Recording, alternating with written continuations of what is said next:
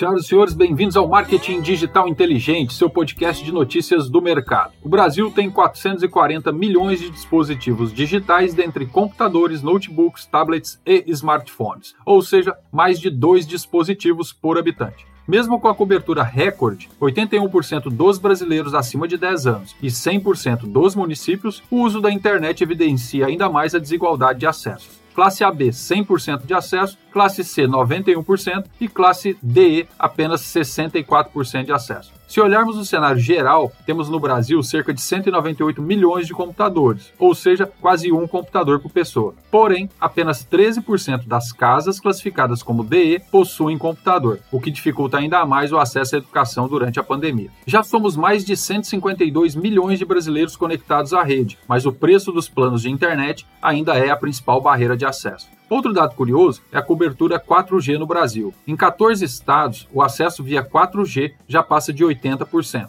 Rondônia e Roraima são os estados que mais utilizam a tecnologia. Rio Grande do Sul, 68%, e São Paulo, 66%, são os estados que menos utilizam redes 4G. Neles, as tecnologias 3G e 2G, impulsionadas pelas maquininhas de cartão, ainda são as mais utilizadas. Quando falamos apenas de áreas urbanas, a cobertura 4G já é maior que 94%. Um grande abraço e até a próxima.